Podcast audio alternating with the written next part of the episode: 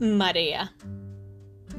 Entonces Jesús les dijo, Vayamos solos a un lugar tranquilo para descansar un rato. Marcos 6:31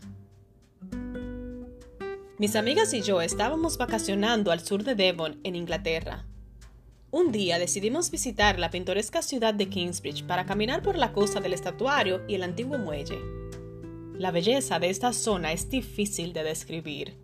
El agua es turquesa y las colinas que rodean el estatuario son de un color verde brillante. Nos enamoramos tanto del lugar que decidimos regresar al día siguiente. Para nuestra sorpresa, cuando volvimos a Kingsbridge el agua había desaparecido. Los botes que habíamos visto flotar cerca del muelle ahora estaban apoyados sobre el lecho borroso. Por todos lados donde habíamos visto agua turquesa, ahora estaba expuesta la piel desnuda del río. La experiencia me sorprendió tanto que decidí investigar un poco el asunto. ¿A dónde había ido a parar toda aquella agua? Cada 24 horas ocurren dos ciclos de marea completos, dos mareas altas y dos mareas bajas. En Kingsbridge las mareas son tan extremas que según la hora del día hay partes del estatuario que quedan vacías por completo. A los visitantes que alquilan botes y kayaks para explorar el estatuario se les instruye exactamente por dónde ir para que no queden empantanados con el cambio de la marea. Los locales están tan acostumbrados a la marea que planean sus actividades siguiendo el ritmo natural de pleamar y bajamar. Como vivimos en torres de departamentos y usamos luz artificial, estamos bastante desconectadas de los ritmos de la naturaleza.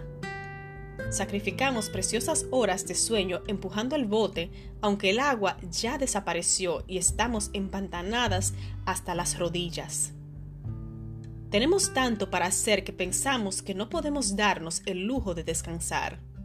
Sin embargo, Jesús nos dio un ejemplo absolutamente diferente. En su libro, Sábado, Way Muller hace este comentario.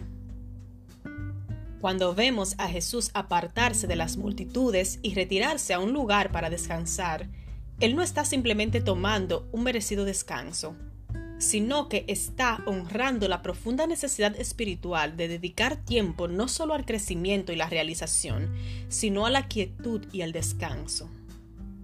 Jesús descansaba no porque ya no había más nada que hacer.